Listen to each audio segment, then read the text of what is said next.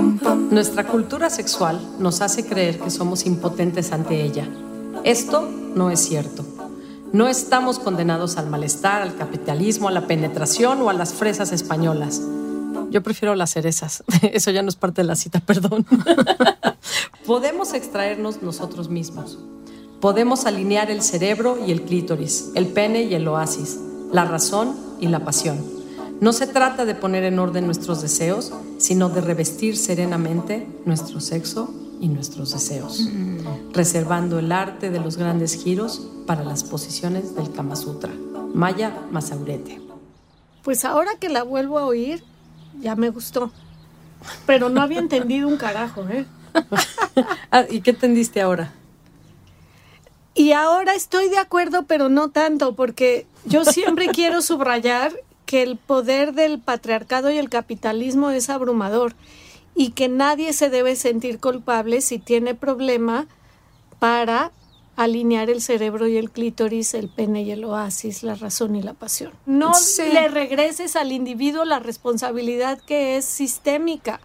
Me gusta muchísimo la palabra de serenamente, ¿no? De revestir serenamente nuestro sexo y nuestro deseo, es decir, añadir, disfrazar, adornar como nuestros deseos serenamente, cada quien a su ritmo, y entonces como quiera. Cuando lo fraseas así, ya entiendo por qué pones esta cita justo en este capítulo del podcast, porque estamos hablando de fantasías sexuales, de revestir serenamente nuestro sexo y nuestros deseos. O no tan serenamente, sino ah, violentísimamente.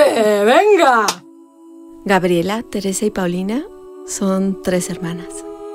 Una fantasea con Chayán, la otra con amarres y la última, quizás hoy sabremos con quién fantasea.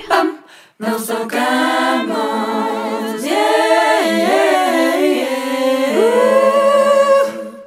Pues yo la verdad es que estoy súper emocionada, así que bienvenidas, bienvenidos a todas y a todos los escuchas.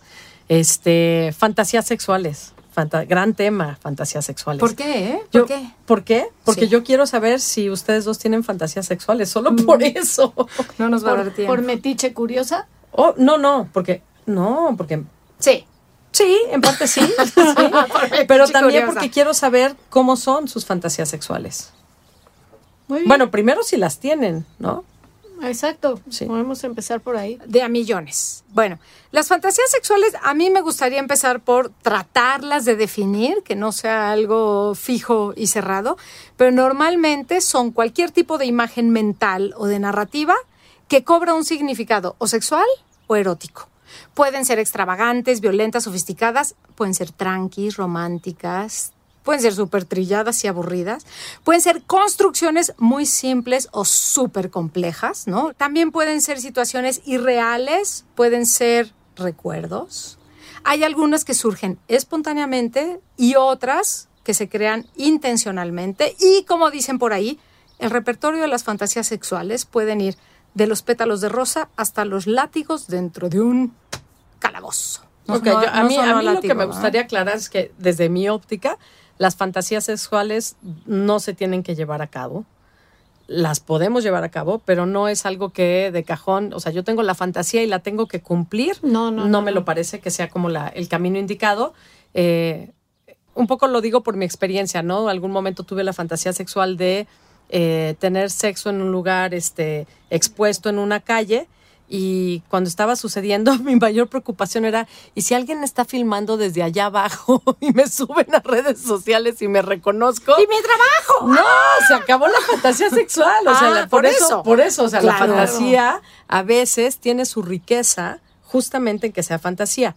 Habiendo dicho eso, y, es muy, muy agradable cumplir también ciertas fantasías. Pero volvemos a este principio de que nada que se vuelva un mandato Sí, no.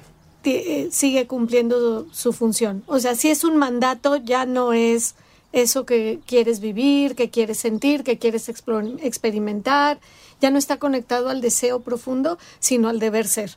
Entonces, claro que hay que evitar esos mandatos aún en las fantasías sexuales. Sí, pero no me refería como a la parte de mandato, sino como a esta parte de, de deseo, de ganas, de en mi imaginario eso sería chingón y a la hora que estás ahí dices, eh, qué incómodo. Claro, ¿no? claro. O, ah, no. es como me Pero, lo imaginaba. eh, la es, idea es es- lo mismo de los tríos, ¿no? O sea, yo siempre he dicho, Exacto. el trío es la fantasía sexual, según yo, eh, una de las más grandes de muchísimas personas.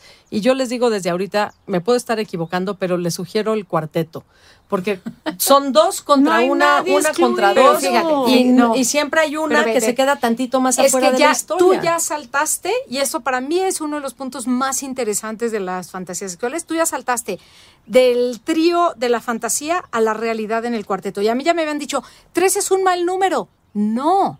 En la fantasía no, No. hay mal Ah. número porque todo No, bueno, en la funciona. fantasía nada hay malo. Entonces, tú ahorita que dices, Sí, sí. llevarlo a la realidad, en ese momento para mí deja de ser una fantasía. Exacto. La fantasía, y ese es el límite entre fantasía y realidad, que es muy turbio, y entre literatura y realidad, y podríamos escribir tesis enteras y trabajos y libros y hacer mil podcasts, y súper interesante sobre esa frontera que une y separa, no solo separa, sino también une la fantasía y la realidad. Me Pero alegra que para digas mí, esa palabra, de unir. cuando, sí, Porque si no sería la Se fantasía del unicornio. Y, y yo te iba a decir dónde está tu niña, ¿no? Porque cuando te pones el disfraz con el unicornio en la cabeza y te crees unicornio, o cuando te subías a los cojines de nuestra cama, ¿te acuerdas? Claro, y jugábamos claro. a los caballitos de Pero mar. ahí- Pues eh, bueno, pues eso Pero- era una fantasía, llevaba la realidad. Sí, pero, pero seguía teniendo ese contexto es que fantasioso. Eso es el maravilloso espacio transicional del que nos habló Winnicott y del que Sigmund Freud no tiene contemplado. no tiene ni idea, perdón. Pero es ese espacio transicional donde tú y yo hacemos un acuerdo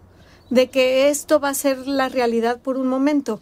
Pero es en ese, cuando ya incluye a un otro, es en ese acuerdo. Cuando eres tú solo, no tienes que acordarlo con nadie. Que es lo que Freud eh, homologaba bastante las fantasías con el juego infantil. No es lo mismo a jugar a ser cajero en el banco. Eso es fantástico, es un juego divertidísimo. Ah, Yo sí jugué a eso. Exacto. Pero también era el sacerdote. También el sacerdote y daba hostias de pan No, bueno, aquí la hermana mayor era siempre el sacerdote, nos daba la misa, nosotros hacíamos las obleas con el pan bimbo aplastado y la campana, y yo nada más iba a la misa para comerme el pan bimbo, Bueno, te lo confieso. no es lo mismo jugar a la misa o al cajero en el banco que ir a la misa o ser el cajero en el banco. Definitivamente. Entonces, ese matiz, esa diferencia también aplica a las fantasías. Hay un paralelo entre fantasías y juego infantil. Freud perdió de vista esta parte del potencial creativo que tiene que ver con el espacio transicional de Winnicott, pero sí hay ahí, se empieza a entretejer, son procesos mentales similares. a ver, yo- a mí la- lo que me hace muchísimo ruido de lo que dice Freud es que, hasta donde yo tengo entendido, pero tú que eres la conocedora nos dirás.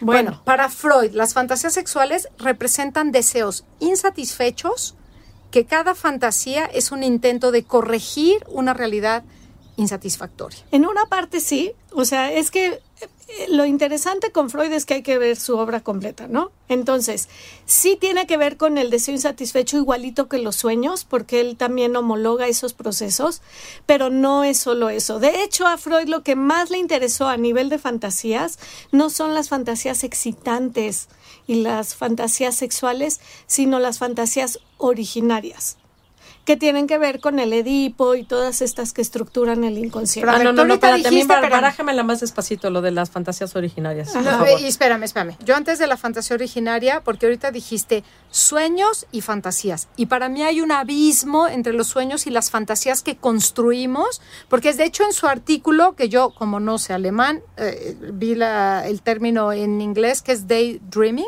¿No? Como el soñar despierto. Entonces, para mí es muy distinto. Yo sí me despierto con unos sueños y me siento súper perturbada. Y en cambio, lo que yo construyo en mi sueño despierta, no me perturba. Digo, puede ser muy perturbador para mucha gente, seguro, y por eso no lo voy a compartir, pero a mí no me perturba. Entonces, eh, hay una diferencia entre el sueño y en el Freud, sueño o sea, en despierto. Freud que ya no se sostiene hoy, estaríamos hablando de consciente, preconsciente, inconsciente.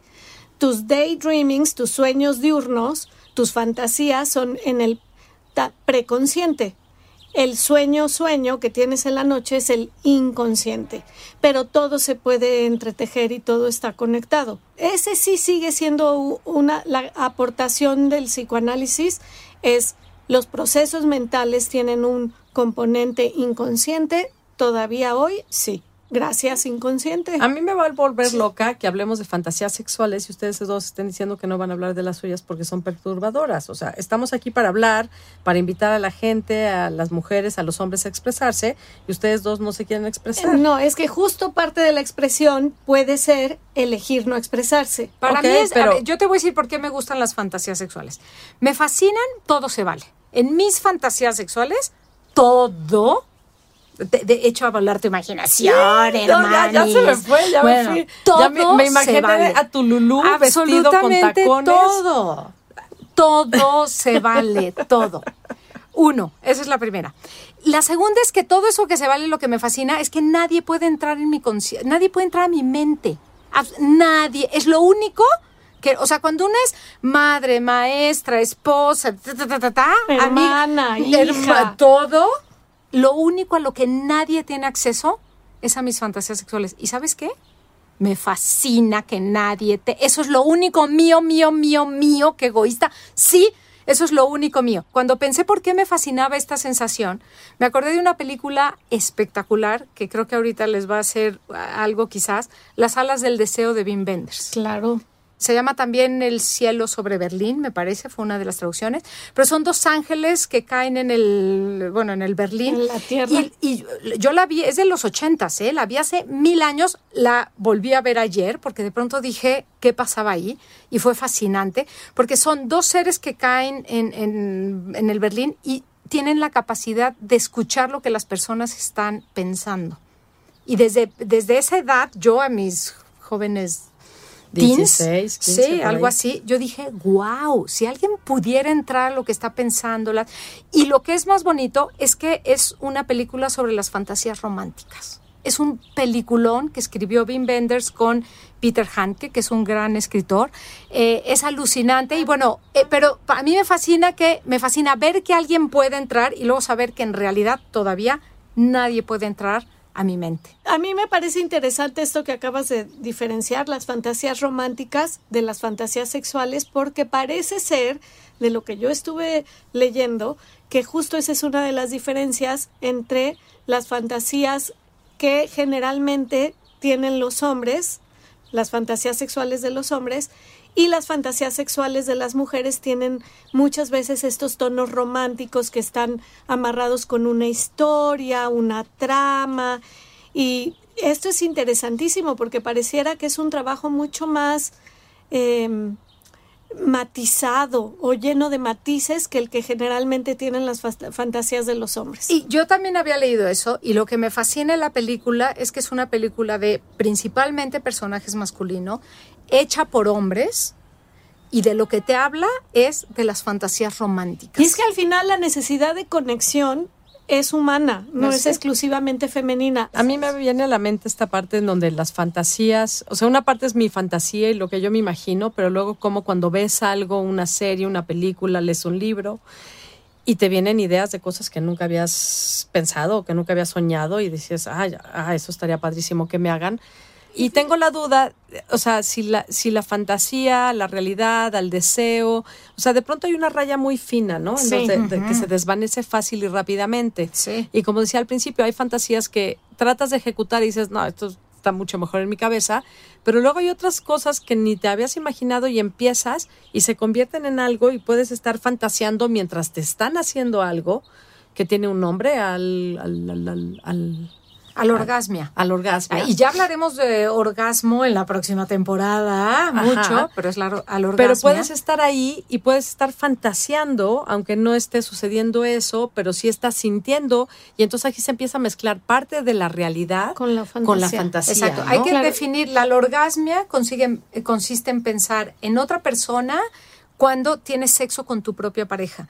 Y es muy interesante porque algunos expertos en los años 80 decían, eso ya no es tener relaciones interpersonales, eso es, te- eso es masturbarse. Y no, perdón, eso es parte de las fantasías. Es decir, la fantasía sexual estuvo condenada durante muchísimos años, hasta los años finales de los 80, 90, que se dieron cuenta que realmente tenía, además de que era no me- odio estas palabras, natural y normal, pero el 93-97% de las personas fantasean, ¿no? Si tú eres de las mujeres que todavía soltar tu imaginación y permitirte imaginar lo que estaría chido, lo que te gustaría, lo que se sentiría bien, te da vergüenza o culpa, también eso es normal.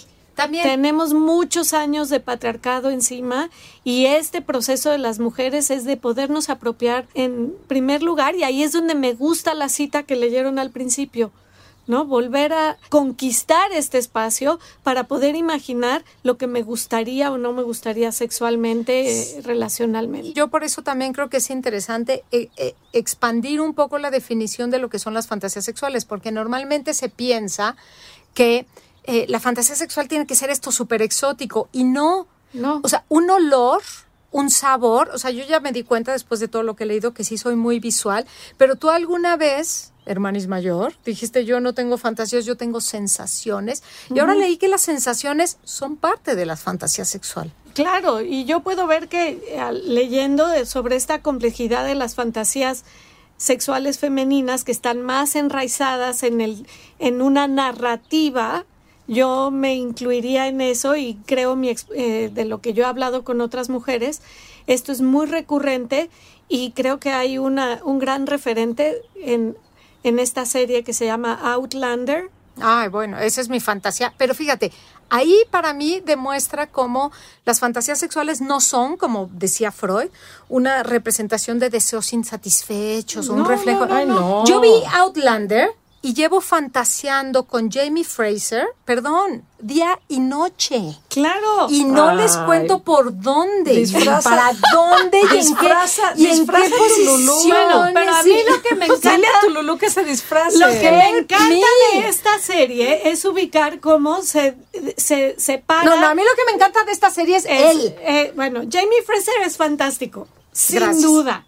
Pero justo todo el paradigma de él y ella es es una relación horizontal en todo Estoy momento. de acuerdo. y eso es verdaderamente es revolucionario excitante. en No, este y- momento. y es súper excitante. Y excitante. Defini- absolutamente. definitivamente. Porque ya no estamos en ese escenario de la fantasía del hombre poderoso No. que gobierna a la mujer, O sea, no la Brad seduce, Pitt la su- obliga. No es Brad Pitt con su boquita y sus músculos. Por eso no digo el actor, ¿eh? A mí me gusta Jamie Fraser. Claro, es decir, es él, el personaje. que tiene una Sí. relación con las Gracias, mujeres de esa Galvandón, manera. por ese regalo que nos hiciste a las mujeres. Perdónenlas, están a punto de venirse. Denles un espacio, por favor, tantito. Bueno, nada es que estoy más, ya, ya, nada ya me dio más. calor en la no, sala. en realidad ya también se dicen, están no lo he prendiendo. visto, no nunca lo he visto. nunca no las había visto tan calientes a las dos juntas al mismo tiempo. Y tú no, has visto a Jamie Fraser. Eh, no, es el de ¿Viste la serie ese. Sí. La- lo empecé a ver y me dio hueva. lo No, siento. síguele, síguele. Después se va poniendo, se va poniendo jugosa. Puede ser con otra, con otros, con mil, con el árbol, pero queda en fantasía, que está bien, es un primer paso, porque supongo que hay gente que tiene la fantasía y se flagela. Dice, ¿cómo pude haber pensado eso? Pero amarrarlo Para así a nada. la Ah, pata de la cama. Claro. Sí. Claro, Sí, fácil. Fifty Shades. no. Exacto. Sí, sí, sí. ok. Claro. Yes. Tengo fantasías sexuales terribles que están súper mal, pero de violación.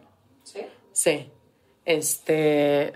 O sea, que sé que son fantasías porque nunca. Pero sí, o sea, y que, o sea, converso mucho conmigo misma con eso, ¿no? Porque, ¿qué significa eso, no? Como, ¿por qué erotizo eso? Porque.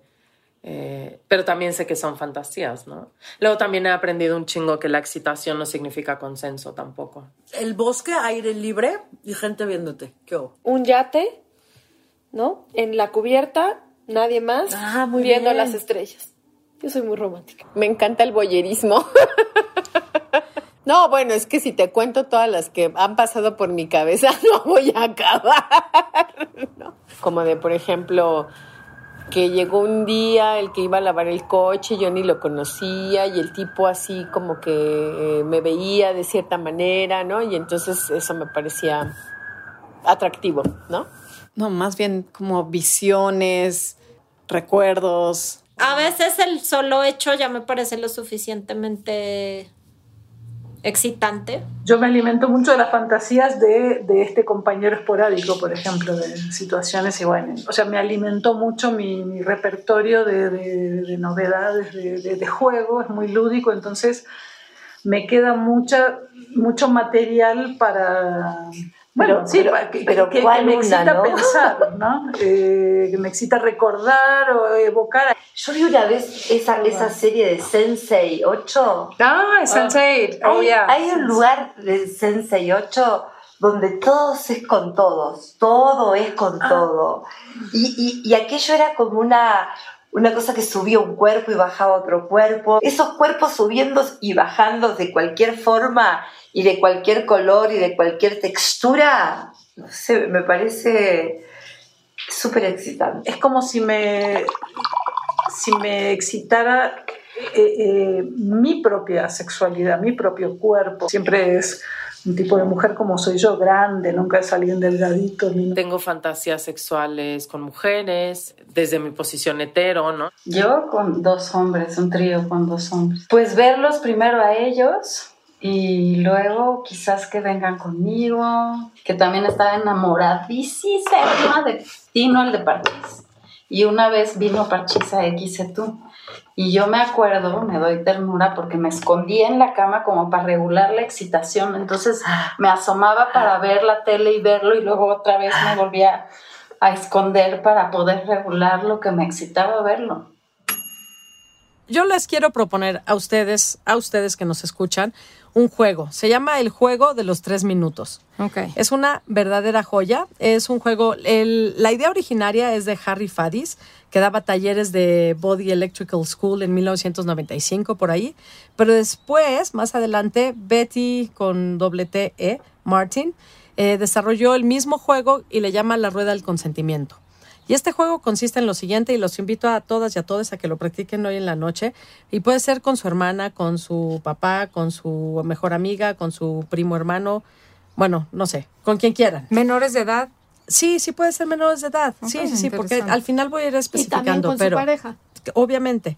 Pero bueno, ahí les va la idea. Son dos o más personas, ajá, y son solamente dos preguntas. Y se turnan, obviamente, al preguntarse una, una, una, una, ¿no?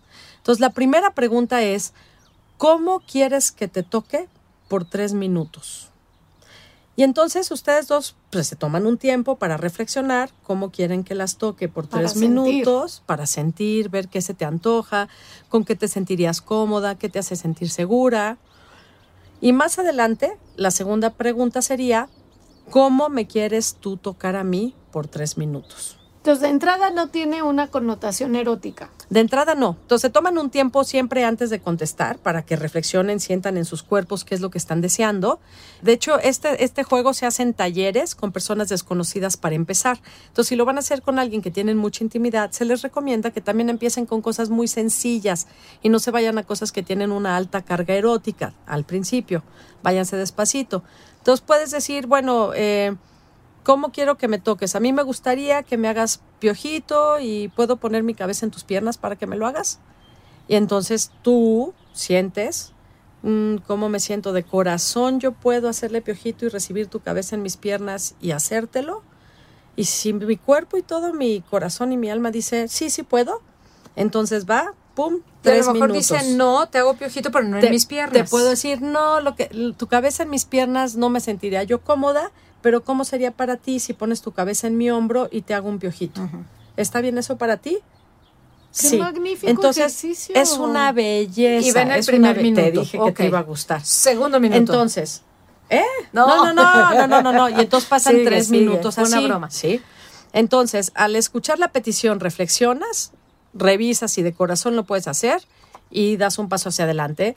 Y si hay un no, un límite claro, el chiste es buscar encontrar un lugar cómodo para ambas partes Todo el paradigma relacional. a través de conversar qué es lo que funciona bien para ambas partes. Entonces puede ser extraño esta pregunta porque a veces no tenemos el hábito de que alguien nos pregunte cómo quieres que te toque, ¿no? No a veces, casi nunca. Exactamente. Entonces puede ser muy extraño y se pueden sentir un poco incómodos, pero de verdad inténtenlo, es súper, súper bonito. Y la segunda pregunta puede ser todavía mucho más compleja, la de eh, cómo quieres tú que te toque yo. Es todavía menos cómoda y entonces ahí hay que tener todavía un poquito más paciencia y entonces tienes que pensar, ah, ¿cómo quieren, qué es lo que quiere mi cuerpo hacer con el tuyo? O sea, ¿a dónde quieren ir mis manos? ¿A dónde quieren ir mis pies? ¿A dónde quieren ir mi boca? ¿Qué sería divertido para mí? ¿Qué sería seguro, cómo me sentiría yo seguro, y entonces yo te puedo decir, bueno, ¿cómo sería para ti que yo toque todos tus cabellos? Los de tu cabeza, los de tus brazos, los de tu, tus vulvabellos, ¿no? Y entonces tú puedes decir, no, espérame. Me entonces porque me sé. barba, papá. la barba, papá. Y entonces tú puedes decir, bueno, mm, con mis vulvabellos no me siento muy segura ahorita, pero ¿cómo sería que toques un rato mis pelos, mis cabellos de la cara, porque son como de, los míos son como de duraznito, los de, los de la cabeza, los de los brazos, y te tomas ahí tus tres minutos, ¿no? Entonces yo expreso, le pregunto, estaría bien para ti, pido permiso, el otro reflexiona, el otro responde, y quizás haya un límite, y cuando haya un límite, pues negociamos, platicamos hasta llegar a un lugar donde todos nos sintamos seguros. Entonces, cuando te toco como tú quieres, yo te estoy dando un regalo a ti. Y cuando te toco como yo quiero, tú me estás dando un regalo a mí. Y la dinámica de la relación cambia. O sea, confíen en el juego, empiecen con estas dinámicas, déjense explorar. Es muy importante que al aprender a hacerlo no necesariamente busquen ni piensen que esto va a ser una, una actividad sexy al inicio eh, porque entonces lo van a cagar. Ya que se construye toda una manera de diálogo, esa cosa erótica y de fantasía sexual puede empezar a desarrollarse y por eso me parece un juego muy lindo para traer el día de hoy. No, no, porque está- Y a mí me parece fantástico porque además balancea esta imagen que nos han metido en todas las películas donde lo erótico y lo sexy es esta pasión urgida y desenfrenada donde no hay esto que plantea tan hermosamente el juego, la pausa y el consentimiento. Y a mí también me parece importante retomar que no necesariamente tiene que pasar al paso erótico, porque en el primer paso yo me acordé de toda nuestra infancia con nuestras amadísimas primas, ajá, las villas, las tapatías. haciéndonos cosquillitas en la espalda. Entonces hacíamos una cadena de seis primas, ¿cinco? Éramos siete. ¿Siete? Ocho, no importa, Cuatro éramos tres, muchas siete. primas en unas camas juntas y entonces nos hacíamos cosquillitas en la espalda una a la otra y luego nos volteábamos del otro lado y una a la otra. Exactamente, porque si no, la de la orilla no le tocaba nunca. Entonces es, eh, eh, no tienen, o sea, ah, ah. Aunque yo prefería en la orilla siempre, porque yo prefería que cuando recibía poner toda mi atención solo en recibir y no, no, a dar. mí me encantaba siempre recibir y Mira, siempre dar. Siempre ha sido atascada. Hay un juego de cartas que se llama Voluptas, que está espectacular, lo pueden conseguir en El péndulo. Y son unas cartas que están espectaculares porque es para todo tipo de personas, todo tipo de identidad sexual y todo tipo de preferencias sexuales. Eh, hay hombres, mujeres, personas no binarias, hay mujeres con movilidad reducida. Eh, es un juego muy interesante que no solo apela, como dijimos al principio, a las, los malabares del Kama Sutra, sino a sensaciones, posiciones, eh, muchas otras cosas más. Es una gran recomendación. Y nada más quisiera terminar con una miniserie de documentales que se llama Sexo en pocas palabras y tienen uno de los episodios que trata sobre fantasías sexuales. Y es muy interesante porque habla, por ejemplo, de los tipos de fantasías y en este episodio, retomando a un eh, sexólogo y psicólogo, es muy norteamericano, entonces nada más que tomemos la información con precaución, clasifican las eh, fantasías sexuales en tres y eso no quiere decir que son las únicas. Tener sexo con varias personas al mismo tiempo, el trío, como bien dijiste, es lo más común, ¿eh? Que Y no, insisto, que cuarteto, cuarteto, no, cuarteto. es fantasía, el trío en fantasía es perfecto. Ah. Todas las fantasías son Todas las perfectas. fantasías son perfectas. A ver, yo te voy a decir que yo, Yo siempre, estoy diciendo que si van a ejecutarse una fantasía, Te voy a poner un ejemplo. no intenten el trío, váyanse directo al cuarteto. No, sí, pero no, eh, yo estoy hablando de fantasías. Bueno, yo tengo mi fantasía del que- trío, las tengo y son perfectas y pueden ser dos hombres o dos mujeres conmigo y son perfectas Ay, ya quiero siempre. saber quiénes son Tengo tus mis fantasías. Por supuesto. ay, No, obviamente. de la vida real. Es Tengo más entretenido con, los que, con el que te cruzas es- en la calle. Ese es el segundo, porque Con el primero vecino, es con la tener- vecina. Y fíjate, eso es lo otro. Yo tengo una amiga que sus fantasías son con conocidos. Mis fantasías no son con conocidos. Y eso es muy interesante. Como Yo hay tengo personas fantasías que- con mi Lulú. Eh, Sí, no, eso, eso es O sea, muy común. ajá. Y también son fantasías y está bien. Yo Son también. deliciosas. Sí, yo también he tenido. O sea, está bien. Pero también tengo con gente imaginaria. Con Es- Estamos hablando de fantasías. O Jamie Fraser, que es imaginario. Bueno, El, el segundo tipo de fantasías es en lugares y formas que nunca lo has hecho.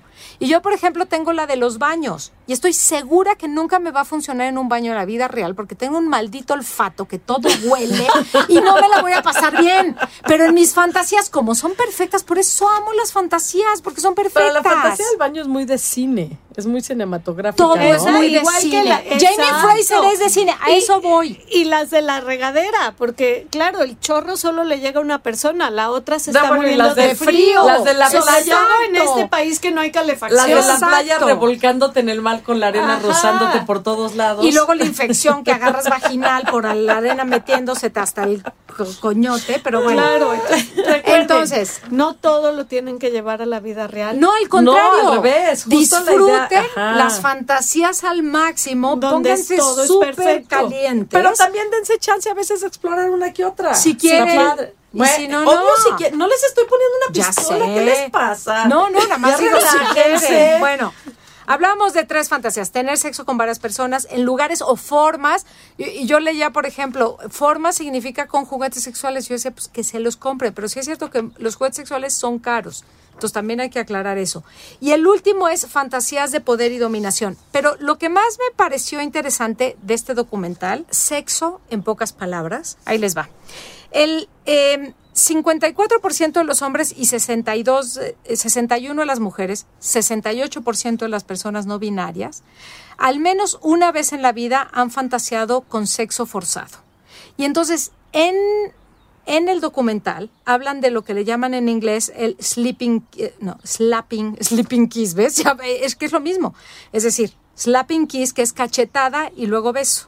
Y entonces hablan de la cantidad de películas y de libros pasado, en donde hablan de cómo la mujer se acaba enamorando del hombre que las violó. Entonces hacen, pasan ahí muy rápido, pero la información que dan es Pues eso ya suficientemente está como el de interesante. Estocolmo.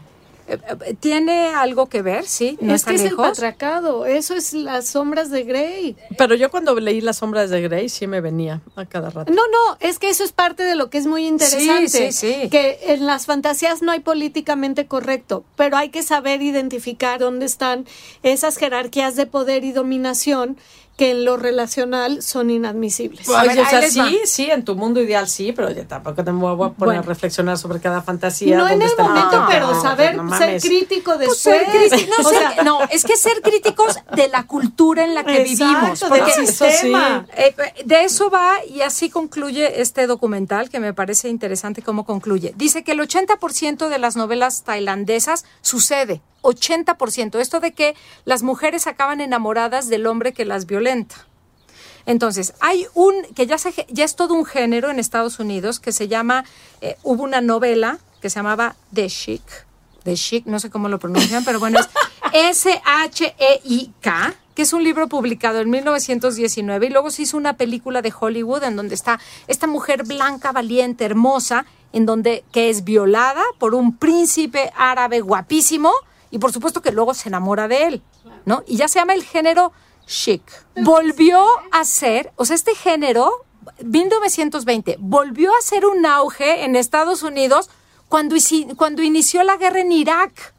Entonces volvió a ser. Y entonces hicieron un estudio, ya les va. Las novelas románticas norteamericanas, las novelas rosas, en la mitad de esas novelas violan a las mujeres, a las protagonistas. El mismo estudio Pues en Suecia, el mismo Es lo estudio mismo. en Suecia no violan a casi ninguna.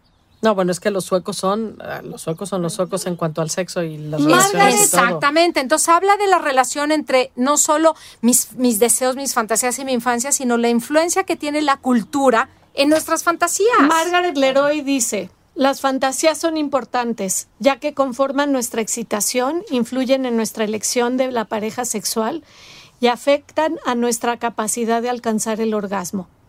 ¿Cómo afecta a las oportunidades de la mujer respecto a sentir placer sexual el hecho de que la sexualidad femenina se venda públicamente como masoquismo y sofisticación? Estoy de acuerdo. Y, y lo que creo que está reconociendo es esa relación entre cultura y patriarcado y cómo la cultura y patriarcado. Y no es que esté bien o mal. Es nada más eh, Tomar conciencia. Y yo he tenido fantasías de amarres y de. Bueno, ¿tú, ¿tú qué imaginas? ¿Tú qué, ¿Tú qué sueles imaginar para llegar al orgasmo? Yo soy súper cursi y súper romántica. ¡Qué Y- lindo! ¡Qué lindo! No, y fíjate que en algún momento sí dije. expláyate. No, no, y luego yo me hago unas películas enteras. O sea, yo pasé de a Mauri Pérez cantándome Al Hacerte oído. venir, Hacerte venir, a Enrique Iglesias todo sudado, a Chayán bailándome y sudado, pero otra vez, en la vida real no me funcionaban porque mi olfato seguro apestan a madres. Y están húmedos. Eso no me importa. Pero el olor, el olor seguro me echa para atrás. Entonces he pasado de ahí hasta Jamie Fraser. Y por eso creo que hay una carga cultural que ahí Freud fue donde dijo esto de re- el reflejo de lo que Por tú eso te eres. di- no, te digo que Freud le interesaban las fantasías originarias, nada más. Entonces ni al- te malviajes. ¿Alguna vez has pensado en uno de tus pacientes mientras te masturbas? No. Pero tus pacientes seguro se han pensado en ti. Pues eh, leí una estadística de que es una de las Es fantasías más frecuentes, sí. fantasear con el terapeuta. Exacto. No, yo como dije alguna vez previamente en alguna conversación ligado a esto, yo a la hora que se requiere me concentro en las sensaciones. ¿Y yo, tú? No, yo obvio sí. Si has visto pacientes y dices, mm, No, yo claro que he llegado a fantasear con pacientes, sí. Y si lo están sí. escuchando, no, no fuiste tú.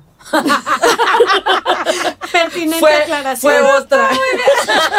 U otro. U otro. U otro. Pero bueno, o sea, yo llegué a fantasear con un hijastro. ¿Qué te puedo decir? Ya si lo oye ni modo. Adiós. ya no había, ya estamos ya habíamos aquí. oído. Las invitamos, les invitamos a seguirnos en www.nostocamos.com. Y también tenemos redes sociales, Twitter. E Nos. Instagram. Eh, Nos tocamos guion bajo. más sexy, más sexy. Rayita, abajo. Ay, siempre se me olvida. Ay, no, Nos pues. tocamos rayita abajo.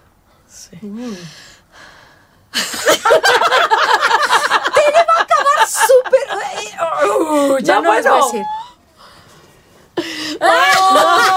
La rayita va después del nos. Nunca sale bien Venga, escarma. un día te va a salir. Venga, Venga.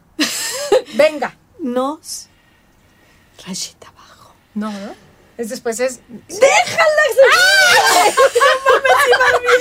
Conste que no fui yo, ¿eh? Piensa, Yo. piensa en el de la película, en el de la película. Jamie Fraser. Piensa en Jamie Fraser. Serie. Piensa en él mientras lo dices. Nos rayita abajo.